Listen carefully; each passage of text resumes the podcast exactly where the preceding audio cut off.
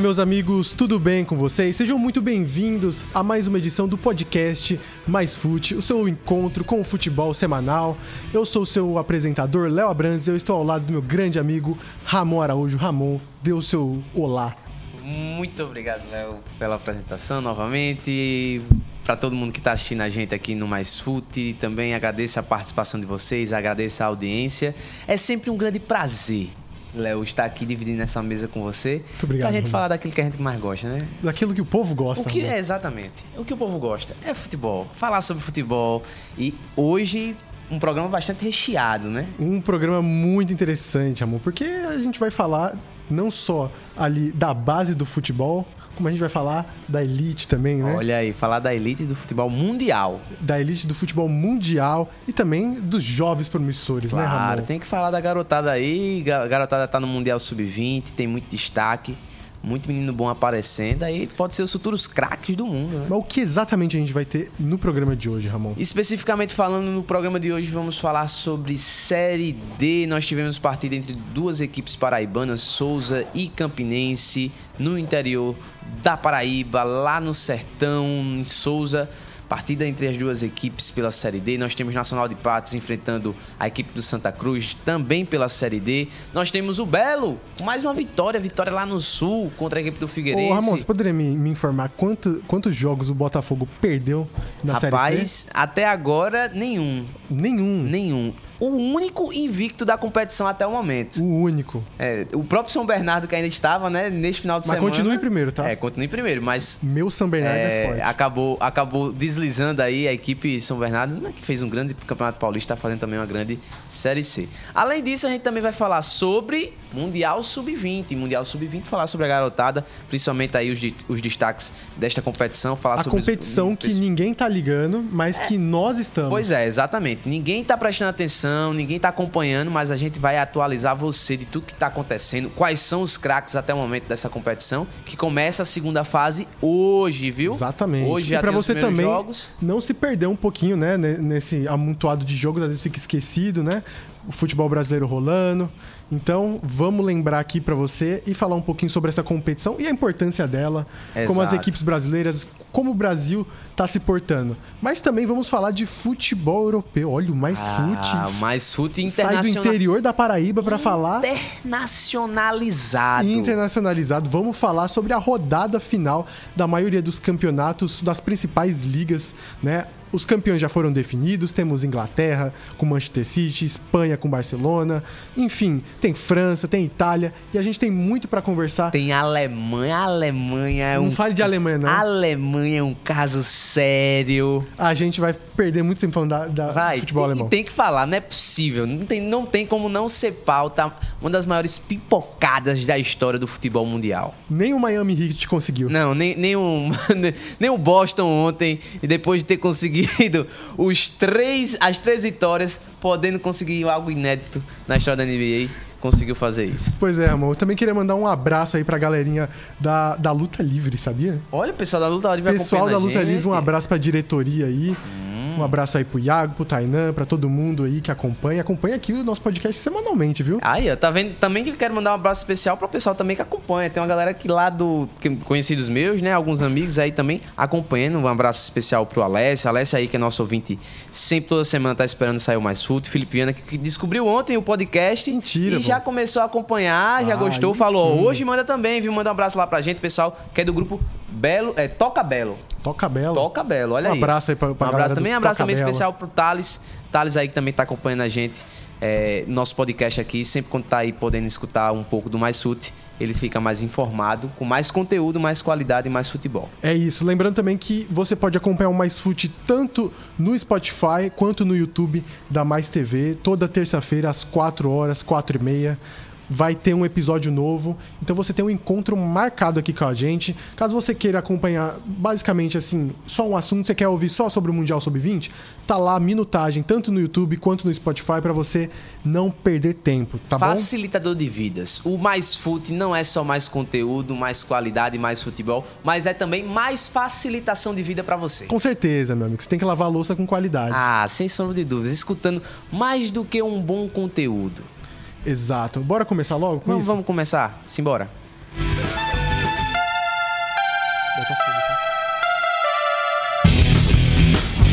Olha, a gente poderia começar com a série D, mas eu acho assim, quem não perdeu ainda tem, tem privilégio. Tem, tem privilégio. Tem privilégio, tem né? privilégio. Botafogo foi lá em Florianópolis, uma chuvinha boa, tava Sim. caindo lá.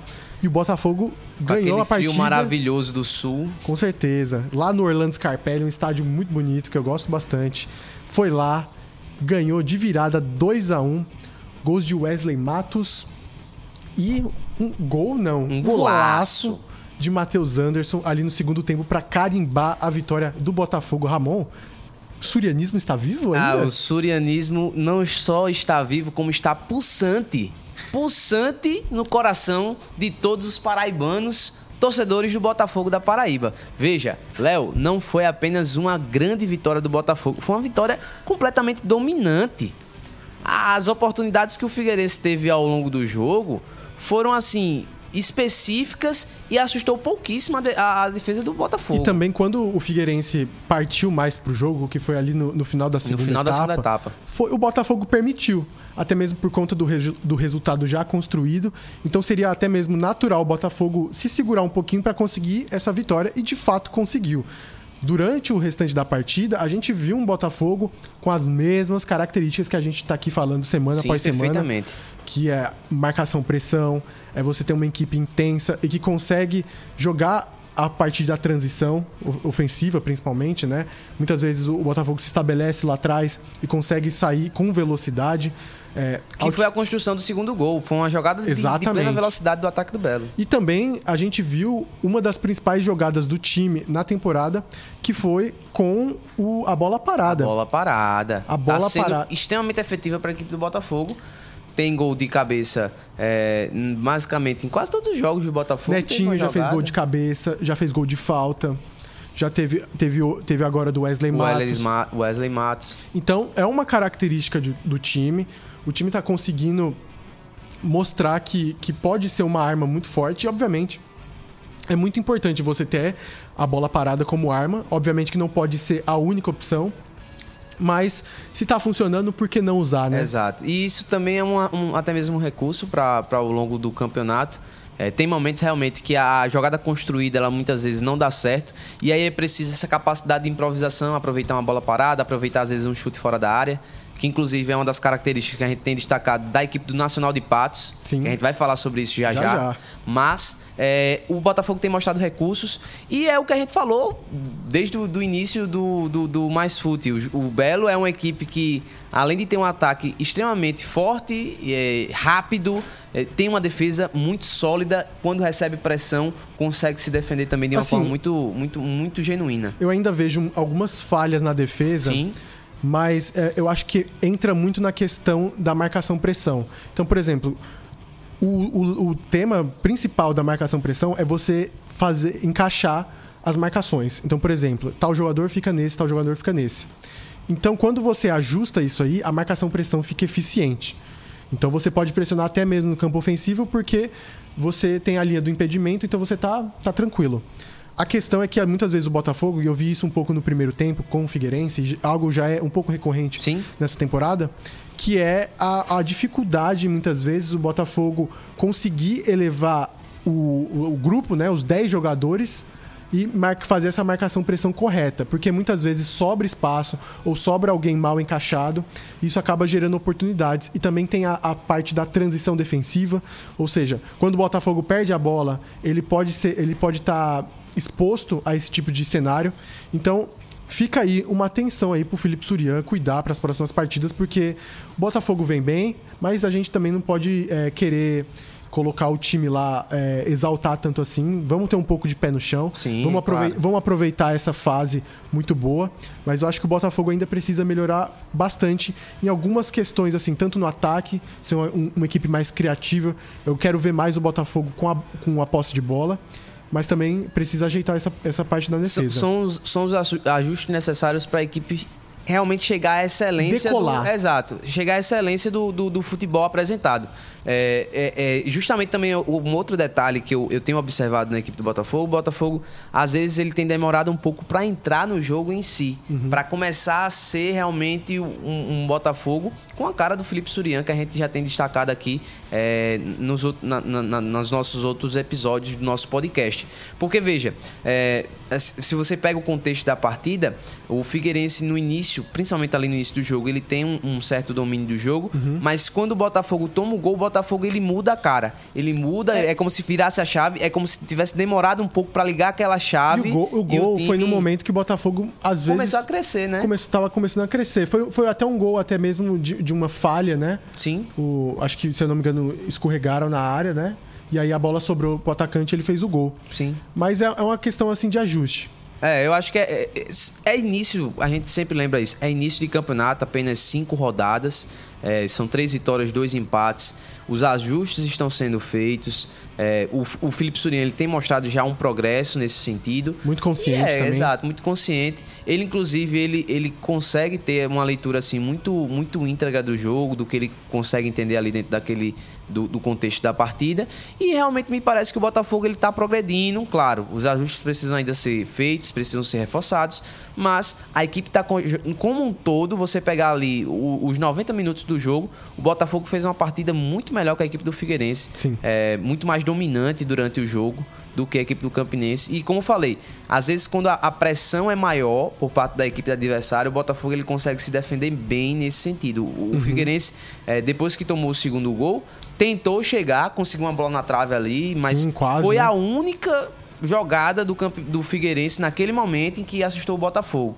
Do, depois do que saiu o segundo gol, daí para frente só aquela bola na trave assustou, nenhuma outra chegou a, a, deixar o Mota muito preocupado no jogo. Vamos ouvir o que o mestre do surianismo, o ah, Felipe Surian, o grande Surian, falou sobre a partida. Vamos ouvir.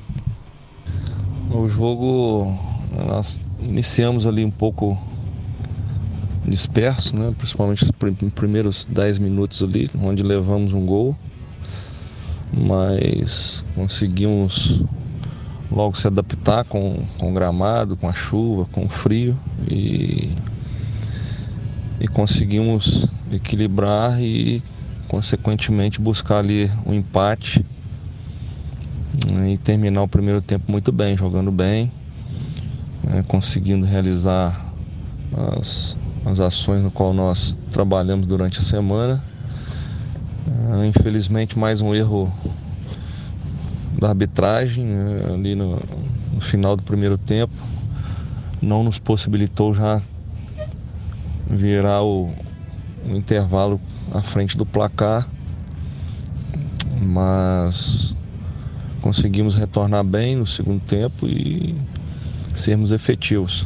Né? Conseguimos a virada neutralizamos as opções no qual o Figueirense tinha e consequentemente conseguimos aí uns três pontos importantes para a sequência dessa competição.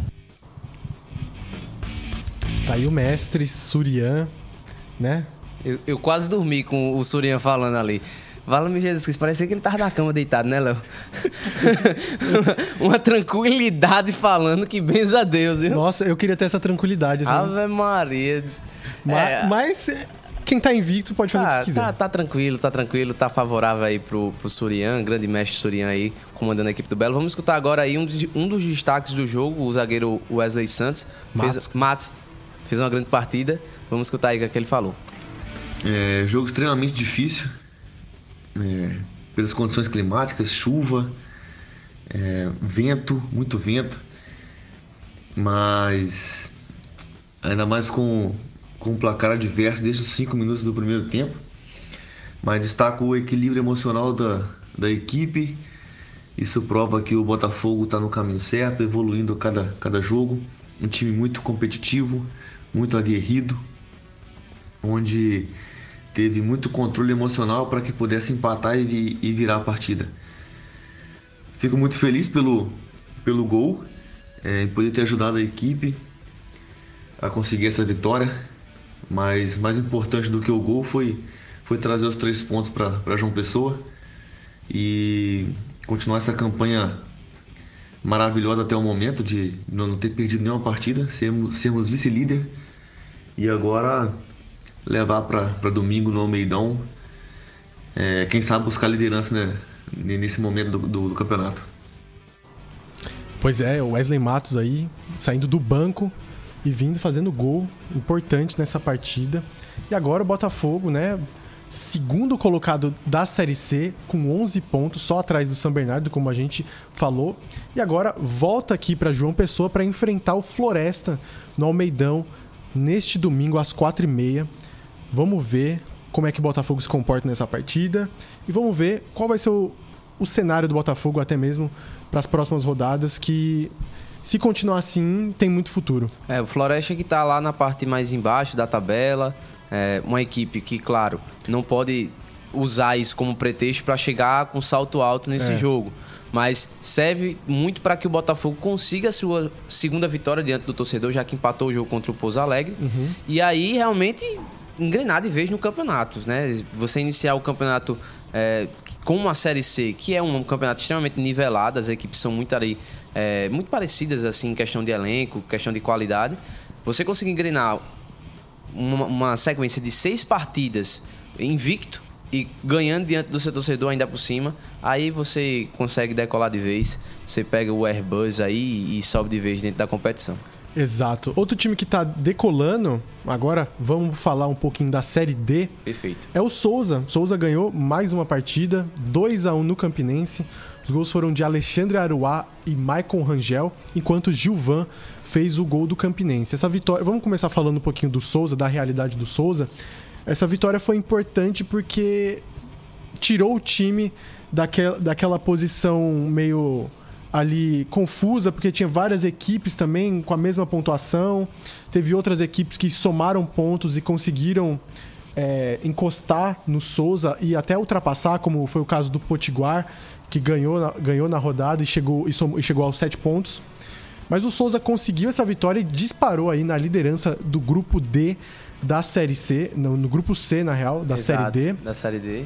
E, cara, é, foi uma partida forte. Começou, começou perdendo, teve o gol do Gilvan ali logo aos 4 minutos, depois o Souza conseguiu fazer essa recuperação muito boa, né? O, o Souza ele, ele tem mostrado já, principalmente nesse início de temporada, eu considero início de temporada porque a gente está chegando agora perto do meio do ano. Uhum. Essa primeira parte da temporada do, do Souza tem sido uma temporada de que o Souza tem apresentado ser uma das principais equipes do futebol paraibano e do uhum. futebol, eu digo, nordestino Apesar de não ter conquistado o título. Exato. Porque até mesmo a capacidade de reação da equipe do Souza tem sido testada em alguns momentos e a comprovação maior está aí nessa partida contra o Campinense. Saiu atrás do, do placar, é, teve forças para poder virar o jogo. E assim, é, é uma equipe que está extremamente encaixada, uhum. extremamente é, entrosada os jogadores. E a tendência é realmente agora dar continuidade ao trabalho e seguir em busca da classificação para a próxima fase da Série D. É, eu vejo o Renatinho Potiguar fazendo esse trabalho do Souza assim com muita maestria. A gente vai escutar já já o, qual foi o panorama dele aí, principalmente desse início de Série D é, do Souza. Porém, é, já é de se destacar que o Souza ele ele tá mostrando ali o resultado que, que ele tá brigando realmente para ser um dos líderes dessa, dessa, dessa, desse grupo da Série C. Sim. Da Série D, né? Na, é, do grupo é uma... C da Série D. É, e é um dos melhores times também da competição. Eu tava vendo aqui que tem o Águia de Marabá, tem nove pontos no grupo A, junto com o Nacional. Esse Nacional, eu não faço ideia de onde ele é, pra ser bem sincero, mas também tem nove pontos. O Ferroviário do Ceará é uma das melhores equipes, tem 12 pontos, ganhou todas as partidas até então. Aí vem o Souza com nove pontos também. E depois tem o Ceilândia, de Minas Gerais, com 10 pontos. Portuguesa, do Rio de Janeiro, com 10 pontos. E o Camboriú, de Santa Catarina, com, 10, com 9 pontos. Então, já vê umas equipes aí chamando atenção. Hum. Mas é aquele negócio, né? É, a Série D é uma, uma competição muito, muito, eu diria, safada. Porque você vai pegar uns times aí em mata-mata que podem te surpreender. O Nacional é do Amazonas, Léo. Acabei de ver aqui. Ah, é? é do Amazonas. É, inclusive, assim, a série, a série D, eu considero a série D um campeonato mais difícil do que a própria série C. Muito. Porque a, na série C você ainda tem algumas equipes com um certo investimento. Na série C você fica, né? Exato. E tudo mais. A série D, além desse fator do, do, da possibilidade de você não ter divisão no ano que vem, as equipes aí é que são equipes muito mais niveladas. Eu digo isso porque é, um, uma equipe que tem um grande nome, como a equipe do Santa Cruz, que a, a, acho que mais ou menos o que? Uns 9, 8 anos atrás, estava disputando a Sete, série. A sete. 7 anos mais ou 2016. menos. É, disputando a Série A do Campeonato Brasileiro. Ah, tudo bem, o, o Santa Cruz não é mais aquela equipe. Mas uma equipe tradicional no futebol brasileiro. E que a gente vê que enfrentou a equipe do Campinense. O Campinense fez frente à equipe do Santa Cruz. É, poderia ter ganho tranquilamente o jogo lá dentro do Recife. O jogo foi 1x0 pro Santa Cruz. Veio pra cá, empatou com a equipe Nacional de Patos. O Nacional de Patos com um jogador a menos muito melhor. A gente vai falar desse jogo também. Você tá querendo falar desse jogo? É, tô querendo porque foi o jogo que eu, eu pude acompanhar e, assim, maravilhoso a partida nacional. Mas é, o que eu quero falar é nesse sentido, é de ser um, um campeonato muito nivelado e que você não tem é, é justamente uma equipe muito à frente das outras. O jogo do Campinense do Souza, a tendência, qualquer torcedor paraibano pudesse esperar pelo campeonato para- paraibano que o Souza fez, é que o Souza ganhasse de três. É, três, quatro do, do Campinense, pelo campeonato que o Souza fez e o campeonato que o Campinense fez, que foi uma realidade completamente diferente, saiu na fase de grupos. Mas você vê que a equipe do Campinense está, está se ajustando, está realmente melhorando. é, teve o azar desse início de campeonato disputar a grande maioria dos jogos fora de casa, isso também pesa muito. Equipes difíceis também, Equipes né? difíceis, exatamente.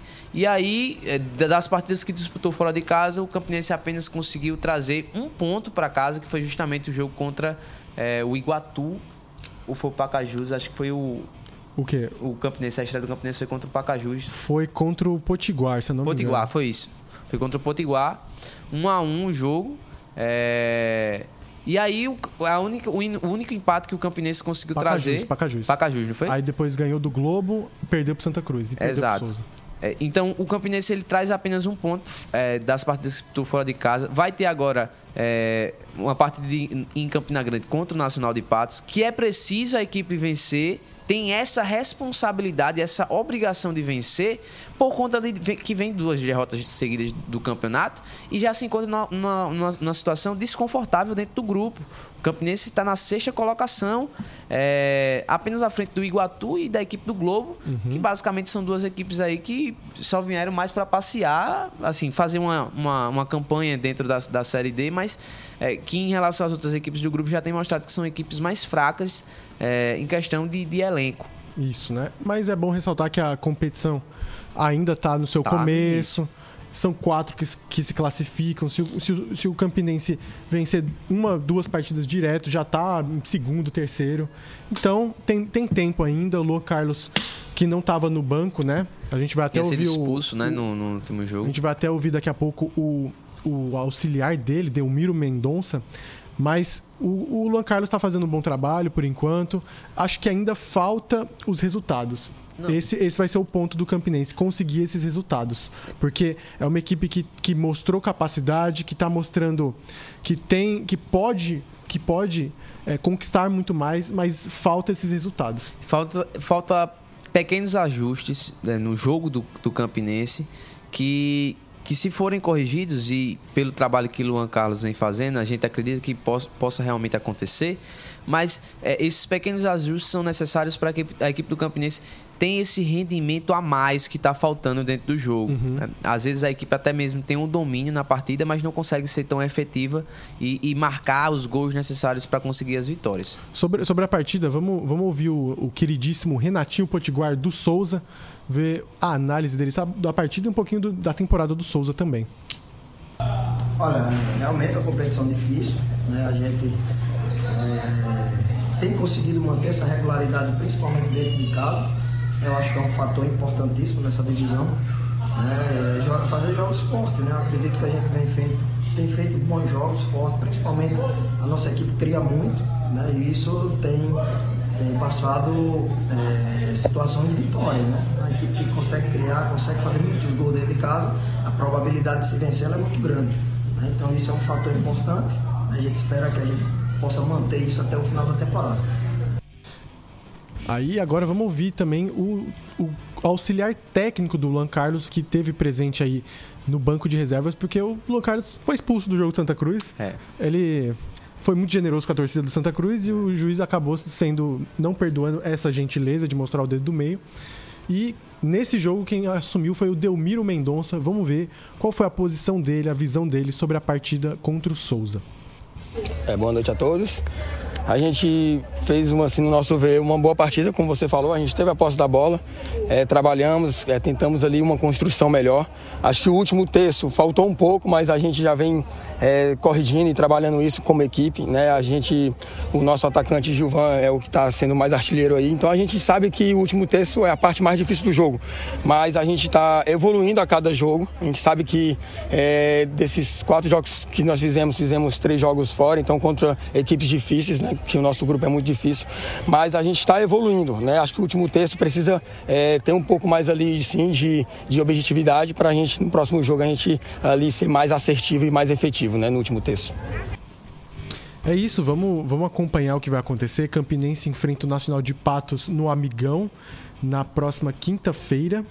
Então vamos ver, um joguinho aí no meio de semana, vai ser meio complicado, mas é importante, os três pontos são fundamentais aí pro restante da temporada, até porque senão o Nacional de Patos vai dar uma disparada também. É, exatamente. O, o Campinense ele, ele tem essa responsabilidade, é, como a gente viu, o próprio auxiliar técnico ele, ele tem observado que a equipe está precisando é, fazer esse ajuste, principalmente nessa última parte do campo, nessa, nessa finalização das jogadas. É, pra, principalmente a gente tem o destaque do Gilvan, que já tem quatro gols na competições, na competição, mas a gente fala aí justamente desse, desse detalhe que falta ajustar para o Campinense conseguir os resultados. E o Souza? O, o Souza, eu acredito que é, é, manter mais do que tem apresentado. Precisa também prestar atenção em alguns detalhes. A última partida do Souza, o Souza não rendeu o que, o que era de esperado, principalmente contra o Nacional de Patos. Teve o fator de ser um clássico também. A gente sabe que o ambiente é, é, é muda completamente. Mas. Tem é, Santa Cruz agora. Eu, eu vejo sábado, a partida do, do, do, Souza agora contra o Santa fundamental, Cruz. Assim, fundamental, para ganhar caráter também. Né? Exato. E se consolidar na competição. Eu acho que o Santa Cruz é uma equipe das que estão aí lutando para a vaga na próxima fase, mas eu vejo o, o Souza com uma, com uma equipe suficientemente qualificada para poder conseguir ganhar do Santa Cruz pelo que eu vi do Santa Cruz e é do jogo que a gente vai falar agora, Nacional de Patos Santa Cruz, o Santa Cruz não é esse monstro de sete cabeças que algumas equipes po po podem achar que é. O Santa Cruz tem uma equipe extremamente limitada em certo ponto. É uma equipe boa, mas tem o seu limite e não, não está tão acima das outras como alguns podem pensar só por, por ser uma equipe mais de renome no, no, futebol brasileiro. Exatamente. Teve Nacional de Patos e Santa Cruz, o um empate de 2 a 2 Uma partida muito, muito bacana, até porque a gente viu tanto o Santa Cruz atacando quanto o Nacional. Eu vi uma partida muito boa do Nacional, muitas trocas de passe, e o primeiro gol foi uma infelicidade até ter sofrido, porque foi, foi através de uma tentativa de, de saída de bola do campo defensivo. Então, é, é, é, normal ter esse tipo de, de, problema. Mas a gente viu um Nacional de Patos bastante interessante. Os gols foram do Arthurzinho e do Juninho Paraíba. E os dois gols foram quando o time estava em desvantagem. É, não, e, e, é um detalhe interessante. A gente tem que destacar também a capacidade de recuperação. O, o Mauro Iguatu, o goleiro do, do, do, Nacional de Patos, foi muito feliz naquela jogada ali. Tentou sair jogando, errou o passe. O, o Pipico fez o gol. Sim é, que é o artilheiro de Santa Cruz durante toda a temporada. Mas o que eu, o que eu destaco aqui é, é o que? O, o, na metade do primeiro tempo, que é o Baiano totalmente irresponsável no lance, Melhor jogador do time. Exato. Um, não um pode fazer isso. Não pode fazer aquilo, né? Aí vai, vai desfalcar, desfalcou na partida, atrapalhou na partida e vai. E vai desfalcar no, no jogo importantíssimo contra que é o contra o Campinense. Que é pro, pro, pro Nacional uma das melhores chances de você conquistar pontos, porque você vai enfrentar um adversário que você já conhece. É exatamente. E principalmente o Nacional que não, que não vem de, de extradição, né? De divisão, então. É, isso, isso, é um detalhe importante. E aí a gente pega o contexto da partida. O, o Nacional, desde a metade do primeiro tempo, com um jogador a menos, atrás do placar. E aí chega o Nacional e não para de atacar. O Nacional não parou de atacar em nenhum momento. O Nacional não fechou a casinha para tentar Com segurar menos- o resultado. com a a menos, menos, foi para cima. segurou. E o Santa Cruz, e aí é por isso que eu digo que a equipe do Santa Cruz é uma equipe limitada. O Santa Cruz que deveria partir para cima e tentar fazer o segundo, o terceiro para matar o jogo, o Santa Cruz não fez isso. O, o Santa Cruz ficou limitado dentro do seu espaço de campo. O Nacional ficou jogando no campo adversário e aí numa jogada de total improviso, de qualidade individual do, do Arthurzinho, ele dribla ali dois jogadores do. passa como ele quis pela defesa do, do Campinense e marca um golaço. Pouco tempo depois, o Santa Cruz volta pro jogo é, mais consciente, consegue fazer o segundo gol com o Galego. Só que aí no final do jogo é o que eu falei, Léo, é, desde o outro programa. O Nacional de Patos não pensa duas vezes. Quando a bola não consegue entrar, seja na bola parada, seja construindo o jogo, os caras chutam fora da área e mais uma vez uma finalização do Juninho dessa vez, né? Fora da área, acertou um chute, a bola desviou, matou o goleiro do Santa Cruz, golaço. Final do jogo ali, na reta final, nos acréscimos, empate pro Nacional. O empate que, que saiu até com gosto de vitória pela circunstância do jogo, né? Com certeza. E até mesmo pelo próprio tamanho, nome do Santa Cruz, é importante você ter esse resultado. Então a gente vai ficar acompanhando aí o Nacional de Patos, porque a gente, aqui no Mais Fute, a gente falou que o Nacional de Patos não tinha essa necessidade de. de talvez não tinha tão, também a capacidade de brigar pelo acesso. Mas a gente viu aqui nesse, nessas primeiras rodadas que o Nacional tem total capacidade de brigar pelo menos para seguir adiante na competição, tentar buscar essa vaga para a Série C. Então a gente vai acompanhar. Eu colocava pelo menos o Souza, o Campinense, o Santa Cruz, o Iguatu e até mesmo o Globo, né? Quando a gente. Sim, a gente. A gente enche- encheu a bola do a bola Globo, do Globo e- Mas virou, virou Rede TV, né? É, exatamente. O Globo, o Globo tá na competição mais para passeio, realmente, assim, pelo que a gente tem visto. Mas aí eu, eu destaco o Nacional de Patos não só tem me impressionado, e aqui eu, eu faço um comentário particular, como tem me conquistado também pela sua garra e pela sua forma de jogar.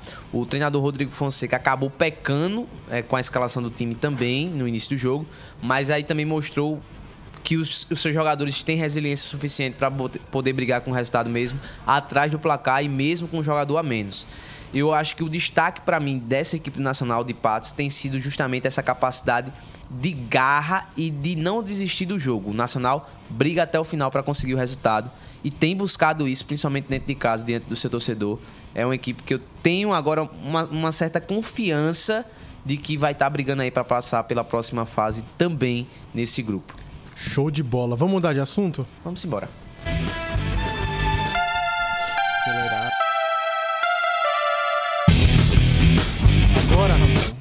Agora, Ramon, a gente vai sair do sertão da Paraíba e ir pra Europa. Vai pra Europa? Você gosta da Europa? Você, queria- você já pensou em ir pra, Tem ir pra aeroporto no, no, no- ali em Patos? Tem não. Tem, acho que tem Monteiro, se eu não me engano. Tem Cajazeiras. Tem Cajazeiras, né? Vão fazer em Vamos Cajazeiras. fazer. vai- a Mas também pega- não vai pra Europa, né? É, não, mas faz uma ponte aérea. Vai pro. Vai pra Recife. João Pessoa. É, João Pessoa, é de João Pessoa, vai pra Recife, é de Recife.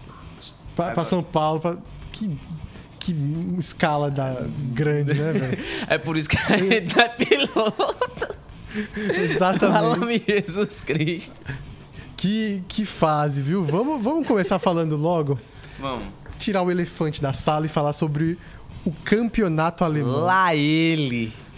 Como assim? Esse elefante aí. Oxi. Vai tirar o elefante. Não, lá ele. Não, vamos tirar o elefante da sala, hum, certo. pô. Oxi, que que é isso, Ramon? Você tem a mente muito poluída, não, na minha parei. opinião. Eu mesmo não. Você é da igreja. Eu mesmo não. Você Você, é vê da com história de elefante, elefante tem tromba, lá ele. Não venha com essa, não. tá bom, Ramon. Tá bom, Ramon. Vou- O elefante tem tantas características. Ele tem chifre, ele tem orelha, tem rabo. É. E você ficou lá olhando ele pra tromba. né? não, não. Negativo, lá ele. Vamos falar sobre o Borussia Dortmund, tá bom?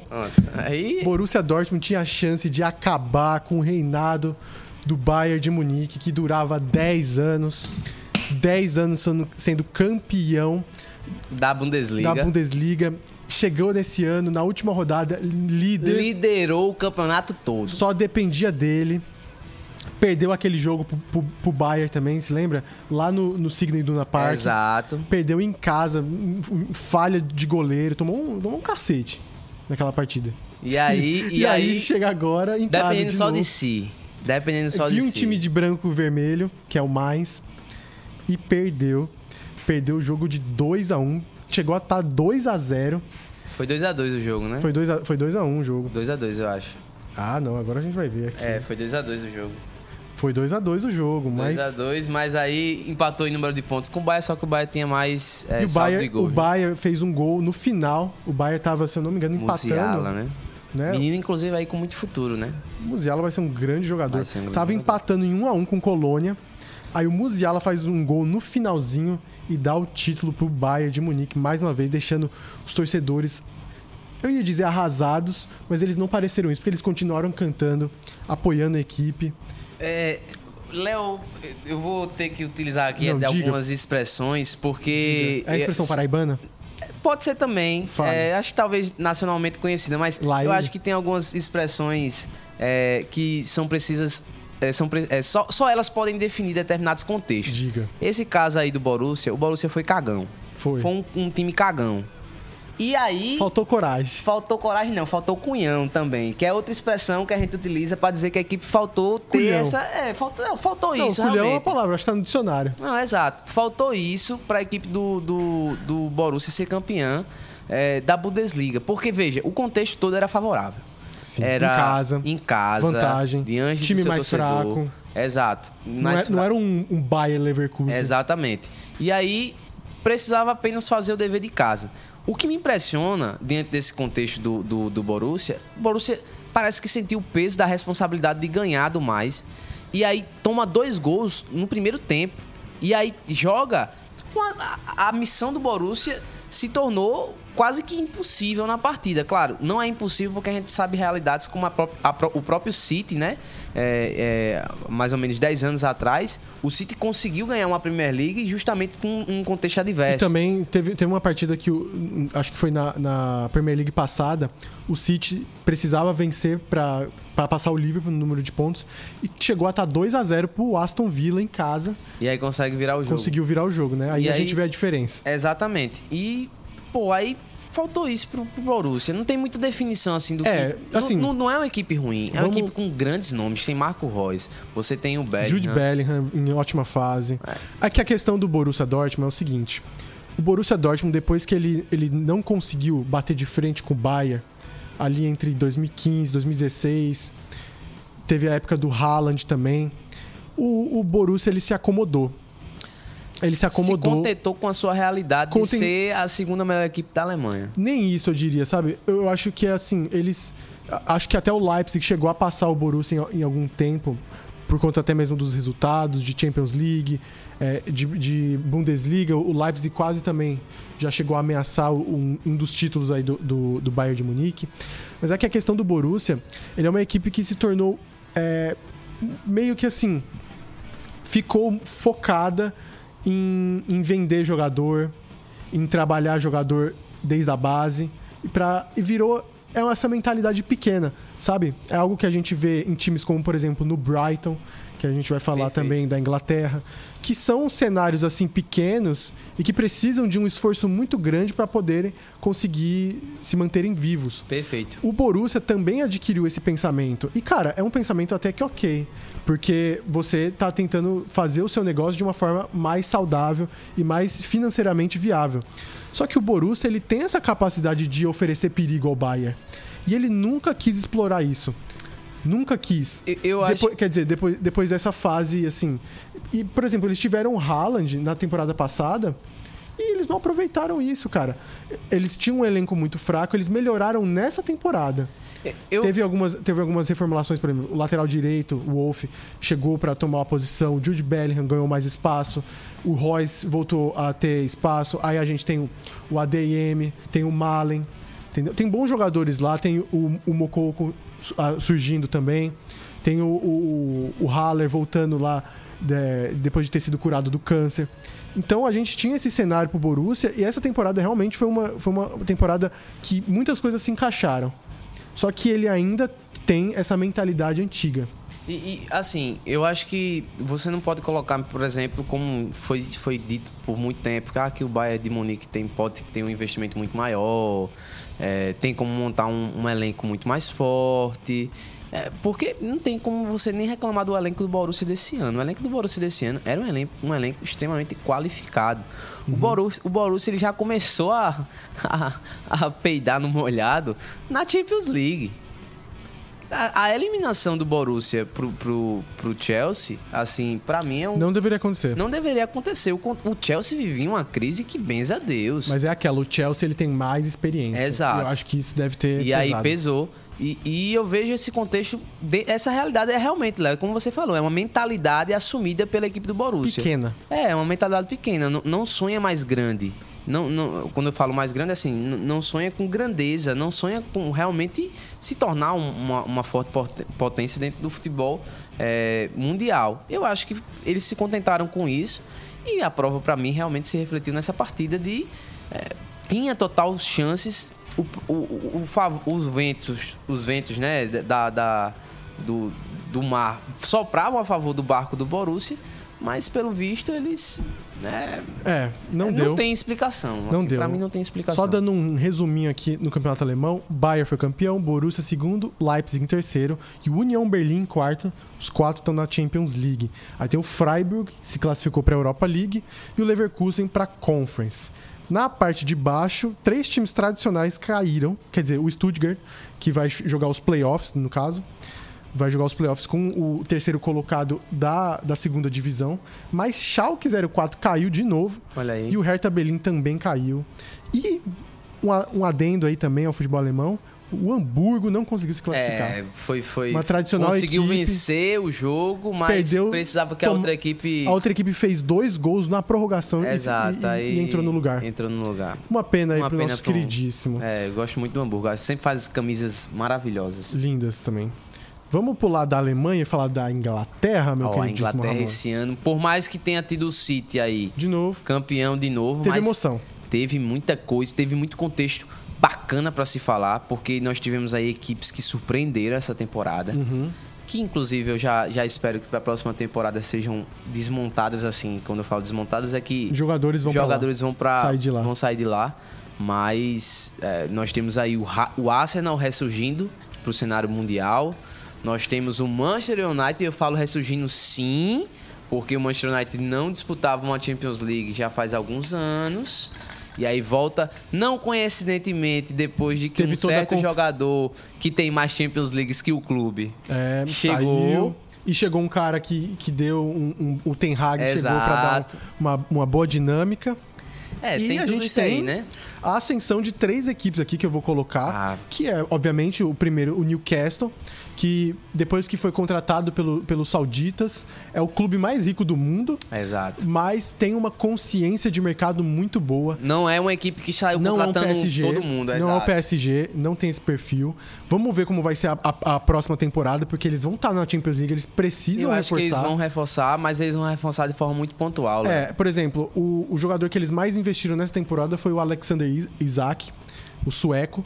Ele pagaram 70 milhões nele. Ele ainda é jovem, é um bom jogador, tem muito futuro pela frente, é um bom investimento. Pelo menos não trouxeram o Cristiano Ronaldo, É. sabe? E, e, assim, um dos caras que é, eu digo comandante, porque foi uma das peças fundamentais nessa reformulação, nesse novo Newcastle, foi o Bruno Guimarães, que assumiu um certo um, um protagonismo dentro da equipe.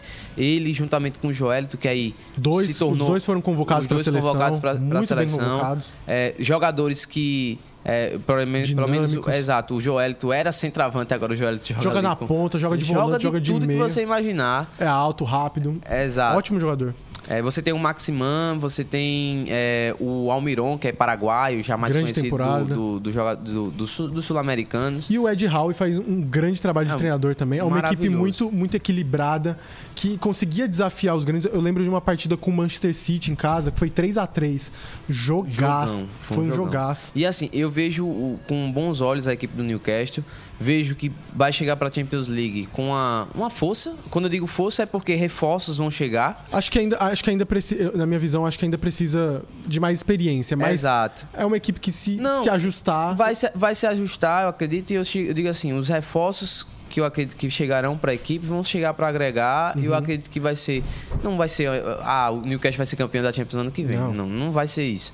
Pode acontecer, pode, mas não- eu acredito que não vai. Mas eu já, eu- isso aí já é um recado dado de que o Newcastle nos próximos anos vai se tornar uma das potências do futebol inglês e vai chegar na Champions League mais para frente, para os próximos anos, com mais força, com mais vontade de vencer o, o título da Champions League. Com certeza. Vamos também pontuar algumas outras equipes. Teve o Brighton, Ah, o terminou em Brighton, sexto, vai jogar a. Europa League pela primeira vez na sua história. Um, um excelente trabalho de scout, de mercado, assim, uma das, uma das- equipes que são assim referências mundiais para times pequenos que querem evoluir. O Brighton mostrou isso. Tem um- uma forte atuação no mercado sul-americano. Tem o Inciso, que é paraguaio, que tá lá. Tem o. Bonanote, que tem o McAllister, o Caicedo. Cara, todos jogadores daqui que saíram e o futebol brasileiro nem notou. Pois é. Isso é, isso é incrível. Não, e, e eu destaco aí a equipe do Brighton porque é, é uma campanha fantástica. Eu, eu coloco como fantástica porque é uma Perdeu o treinador no meio da temporada. a gente, a gente coloca esse, esse destaque, não é uma sexta colocação qualquer. É uma, uma sexta colocação, por na exemplo, Premier League. na Premier League, num campeonato que esse ano foi extremamente competitivo. E só pra vocês terem uma noção, o Brighton terminou aí na frente de times como, por exemplo, o Tottenham e na Chelsea. frente de time como o Chelsea, que já, é- já foi campeão é, da Europa, campeão mundial. Então, é, é- é de se destacar. Fez partidas contra o Liverpool, botou o Liverpool no bolso, ganhou no Liverpool aí de 3 a, a, a 2, se não me engano, foi 3 a 0 É, 4x1. Acho que foi, foi, um foi. negócio assim. Assim, enfim, jogou de, de igual para igual com times aí. Ganhou do Arsenal lá no Emirates Stadium. Empatou um agora recentemente com o Manchester City após do título e tudo mais. Chegou na tal, semifinal da FA Cup. Então, uma equipe assim, cara, que. Também a gente não pode apontar que ela vai ser uma equipe de muito futuro, porque tem aquele, aquele perfil transitório. Vai sair jogador, vai Mas chegar o McAllister jogador. mesmo já tá quase encaminhado aí com o Liverpool. É, né? então a gente vai a- ver como é que vai ser a próxima temporada do Brighton. Vamos ver se a, a, a temporada, né? As competições europeias vão atrapalhar essas equipes. Também ver se atrapalha o Aston Villa, que fez uma boa temporada também. Aston Villa do Douglas Luiz. Douglas Luiz fez uma grande temporada. Tem do, do Unai Emery, que chegou e comandou a equipe. Mas vou falar também aí da, da parte de baixo. Leicester, Leeds e Southampton caíram. Leeds e Tristeza, Southampton né, é. Leeds e Southampton era, tipo, barbada. É. O Leeds já deveria ter caído também na próxima na temporada passada. é. Mas o Leicester é triste, né, cara? Cara, uma equipe que foi campeão da Inglaterra de uma forma tão fantástica. uma 2015, equipe, né? 16. Exato, foi, foi um ano maravilhoso. É, tem jogadores aí também. Forneceu, na verdade, para o futebol mundial grandes jogadores, como o próprio é, Marreis, né, que está no, no, Até mesmo o Vard, que ainda tá lá. no, no Manchester City, o Vardy, que está lá. Kanté. É, você tem o, o goleirão, o Schmeichel, goleiraço, assim. Já saiu, já. É, mas assim, Sim, falando, foi um grande goleiro, né, também que, que apresentou para o, o futebol, o cenário é, mundial. E aí eu fico muito triste porque é uma equipe que, de certa forma, ainda tinha jogadores muito bons. Tinha, pô, tinha. Não- o Tillemans ainda tá lá. É, exato. James Madison. E é uma equipe que, que ganhou muita força porque ela se tornou aquela equipe que, que dá os jogadores às grandes equipes, como É. foi o caso do Ma Maguire. mas, mas Maguire ali no, no Leicester era bom. Tem o Maguire, teve o Fofana, Uhum. teve o Kanté, teve o Marrez. E tem um monte de seleção de jogadores, eles não conseguiram administrar a questão financeira Foi. não investiram nada nessa temporada, insistiram no Brandon Rodgers quando o trabalho já estava se encaminhando pro final. E aí, ficou por isso. É, é mas, mas os times que subiram também têm muito potencial. Subiram Burley, Sheffield e Luton Town. Luton Town, obviamente, vai ser muito difícil brigar na Premier League. Mas é, um, Mas é, um- uma história é incrível. maravilhosa. um time, um time de cidade pequena. O estádio, você viu o estádio onde que é? É no meio das casas, é como se eles tivessem feito uma casa lá no Mangabeira. E tem o Wilson, né? Lá no meio Não, Mangabeira, meio- do lado do, do, do mercado Não, eu tô público. falando no meio de, uma praça Mangabeira, eles fizeram um estádio. Fizeram o estádio. Exato. é, Esse é o estádio lá do Luton. E aí a gente tem duas equipes que eu acho que já vejo com mais futuro, que é o Sheffield e o Burley. Principalmente o Burley, que tem um trabalho com Vincent Company muito, muito bom. Então, ó, atenção a essas duas equipes aí. São destaques aí do futebol inglês que a gente vai agora acompanhar apenas no ano que vem, como é que vai ser essa realidade. Porém, ainda tem aí, por exemplo, nós temos a final da Copa da, da Liga, né? É, a do- Copa- a Co- não, a, a a FA FA Cup, a Cup. Copa da Inglaterra. A, a FA Cup, vamos ter aí Manchester City e Manchester United, clássico de Manchester na final. E tem ainda o Manchester City disputando a final da Champions League contra a Inter de Milão. Inter de Milão, que é do futebol italiano, que a Exato, agora. futebol italiano. Futebol italiano esse ano também muito bacana, porque nós tivemos aí mais do uma Napoli. vez uma equipe que não, não vinha sendo campeão desde a época que Diego Armando Maradona vestiu as cores. Sequência de títulos inéditos. A gente teve a Juventus, depois a gente teve a Inter, depois a gente teve o Milan e agora a gente tá tendo o Napoli. Então, o campeonato italiano, cara, essa temporada foi incrível. Pra mim, Foi. foi a, melhor, foi a melhor liga da temporada. Chega, chega nas finais, basicamente, de todas, as, de todas as competições europeias. Na conferência nós temos a Fiorentina, na Europa League nós temos a Roma. Não terminou, Champions, nós não temos a Inter terminou o campeonato, ainda falta uma rodada, mas tá tudo definido praticamente, porque Napoli, Lazio, Inter e Milan, Lazio reaparecendo também pro cenário grande trabalho do Sarri. mundial. São, são as quatro já estão na Champions League. A Atalanta, Roma e Juventus vão brigar por duas vagas na Europa League. E quem A perder Juventus que foi extremamente prejudicado pela questão lá do... aí é de assédio de jogador. Exatamente. Não assédio aí? sexual, né? É, mas- assédio tipo menor de idade. Exato. Piorou agora. Teve essas... Não, mas é a- assédio de, de, por exemplo, de você contratar contratar, de interesse em jogador É, e que tudo ele- mais, né? que ele trabalhe como jogador de futebol. Exato. Não vamos confundir as coisas. É. Mas a gente ainda tem também a Fiorentina na final da, da Conference. Com- a Roma tá na Com um final. paraibano como destaque, que é o Arthur, Arthur Cabral. Cabral. A gente tem a, a própria Roma na final da, da Europa League. Trabalho José Mourinho, Mourinho. aí fazendo sucesso de novo. E a Atalanta voltando, terminando em quinto colocado. É, o campeonato italiano, assim, foi o melhor assim, Foi, esse não, ano. foi maravilhoso. Não só do- conseguiu dominar a Champions, duas equipes na semifinal. E olha que não fo- foram nem as duas melhores da temporada. Exato. Então, cara, o campeonato italiano E- deu, deu orgulho. Eu acho, eu acho que isso aí é importante, porque a gente sabe que basicamente no cenário mundial, as equipes que estavam se destacando aí eram as equipes da- do campeonato inglês, equipe do campeonato espanhol e tinha o Bayern ali pelo alemão. Eram as equipes, eram os campeonatos e a gente sabe que antigamente eh, o peso do campeonato italiano para o cenário mundial era gigantesco. A Itália era um dos principais celeiros do futebol mundial e isso para mim é uma, uma amostra de que a Itália tá voltando, tá ressurgindo depois de todas as crises que o futebol italiano passou. Sim. Eu acho que aí é um ressurgimento, um reerguimento da, da- da- do campeonato italiano, do futebol italiano para o mundo. E eu acho que isso também é um contexto, é um sinal, porque eu vejo também isso também como um sinal para a própria seleção italiana nos próximos anos Sim, também sim. voltar a também ser uma potência no cenário mundial do futebol. Exatamente. E aqui o nosso tempo tá acabando, mas a gente vai citar aqui rapidinho por cima alguns outros países, só para dar um, uma- uma- um, um refinado aqui nessa, Exato. nesse coisa. Na França, duvido, Ramon, você chutar quem, quem foi campeão. Ah, Não acabou, mas já tem campeão. ah, eu vou tentar chutar aqui. Acho que foi, eu acho que foi o Paris Saint-Germain. É, Paris Saint-Germain campeão francês, sem novidades. Ah, no- a única novidade é o time LAN, que se escreve Lens, mas se fala LAN, que eu sou, a gente é francês.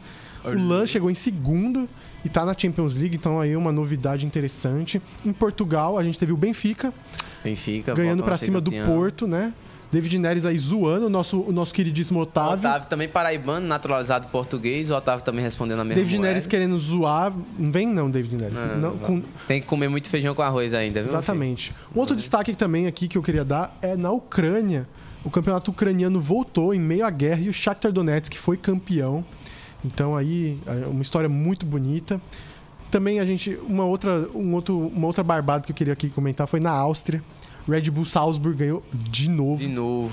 Então, assim, é, sem novidade. Mas novidade mesmo teve foi na Holanda. Holanda. Esse ano a gente teve o Feyenoord sendo campeão, cara. Ajax, PSV e o Feyenoord foi campeão. Não é a primeira vez nos últimos anos. O Feyenoord foi campeão. Tem um trabalho muito bem feito no Feyenoord, ganhou até com uma certa tranquilidade o campeonato. Tem o Igor Paixão jogando lá, que jogava no Curitiba aqui.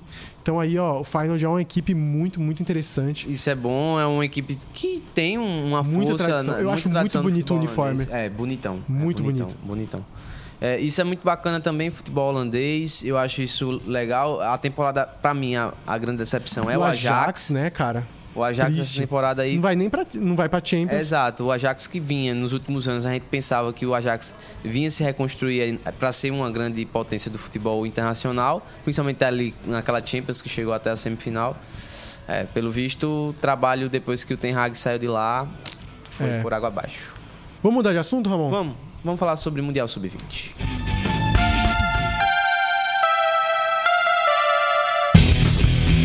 Mundial Sub-20, que ninguém, o torneio que ninguém tá lembrando, Ninguém. mas a gente vai lembrar.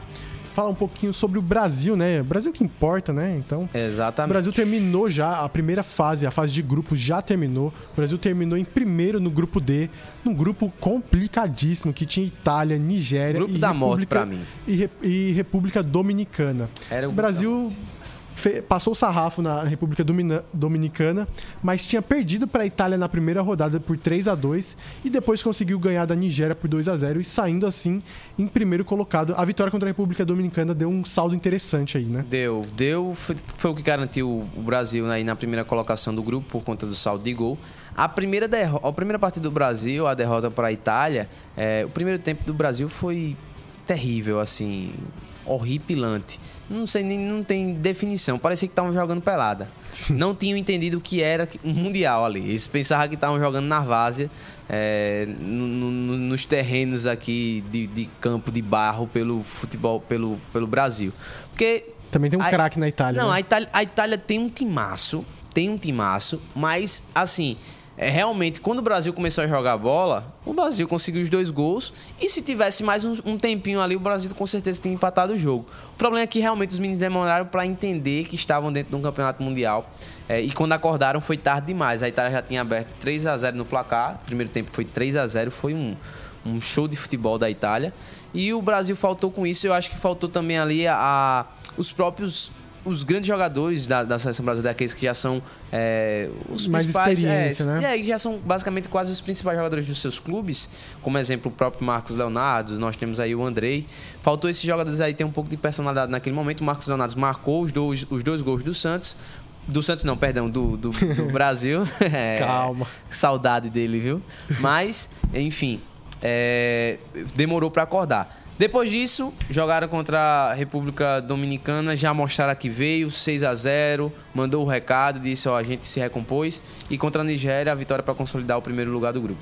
Exatamente, cara. E como você falou, tem o Marcos Leonardo do, do Santos, tem o Matheus Nascimento do Botafogo e o Andrei do Vasco. Mas é interessante a gente ver que na seleção de base, de sub-20, é uma, é uma mistura interessante, porque a gente tem muitos jogadores que estão atuando na Europa, como por exemplo o Kaique.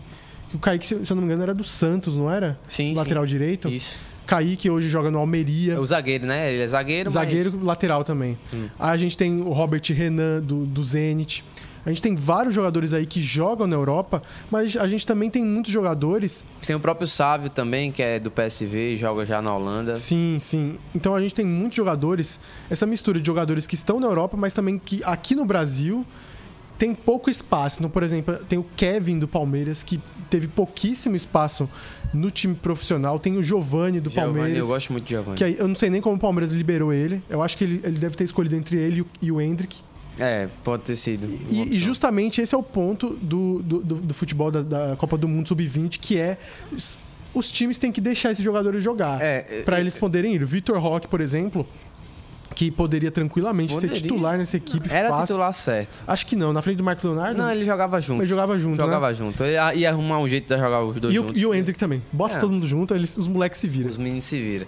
Mas assim, é, o caso do Vitor Roque eu acho um, um caso mais específico porque ele é titular absoluto do, do, do Atlético Paranaense, é o principal jogador do time. Sim, é, aí é, é entendi- é, dá pra entender. É, dá pra entender ainda. Mas o Hendrick Hendrick, é eu acho que poderia. Ele, ele tá jogando pouco, tem opções do Palmeiras, mas eu acho que ele poderia eu acho ter. que poderia. O Marcos Leonardo, por exemplo, só foi porque antes do Marcos Leonardo ir, o David Washington apareceu no Santos, meteu gol e tudo mais, e aí o Santos acabou liberando porque acabou confiando mais no, no jogador.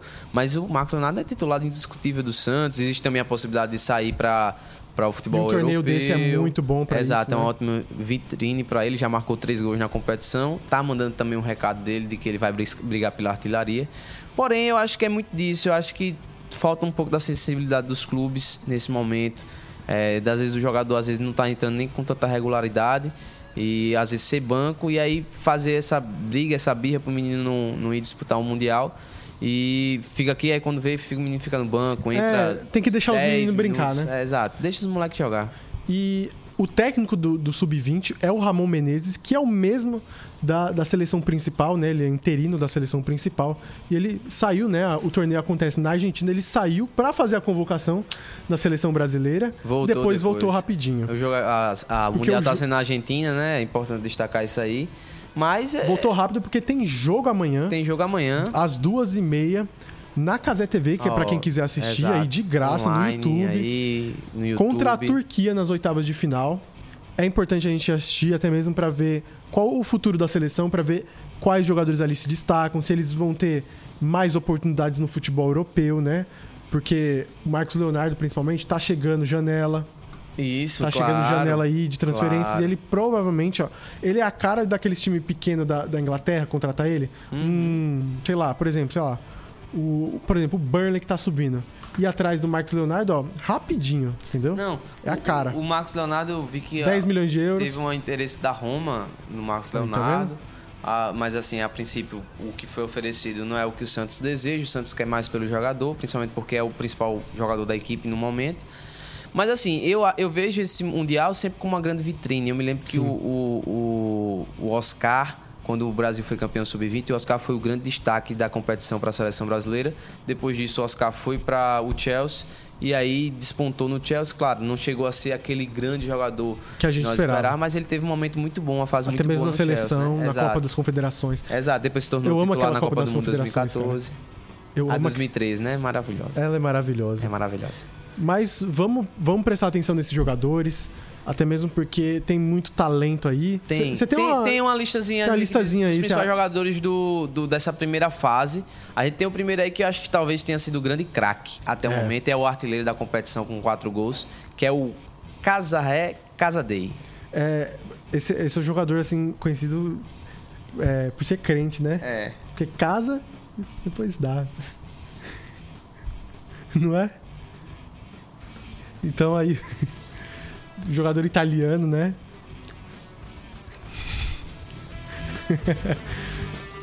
o pior é que italiano. pior que italiano também, né? Fala É, mamma mia, é, pior. pior ainda, né? Lá ele! Ai, ai. Eita, meu irmão! Eu não poderia perder essa É, Foi- oportunidade. Foi, foi, maravilhoso, Léo. Vamos, vamos avançar aí, Ramon. Se você tiver condições. Ah, nós temos aí também. Ah, o Marcos Leonardo também foi colocado aí como um dos principais. É, fez três gols na fase de grupos, é, dois diante da Itália. É, nós temos o goleiro dos Estados Unidos. aí. Interessante, só para eu colocar aí o, o, o jogador italiano que a gente acabou de Qual o falar, nome o dele? Casadei. Ele, ele é jogador do Chelsea, está emprestado ao, Reading, é, que é também da Inglaterra, só que de divisões mais abaixo. É, jogador já que faz parte de uma grande equipe. E esse goleiro agora que nós vamos falar, que é o Slonina, Gabriel Slonina dos Estados Unidos. Ele era do Chicago Fire, se destacou, 19 anos de idade. O Chelsea contratou por 50 milhões de reais.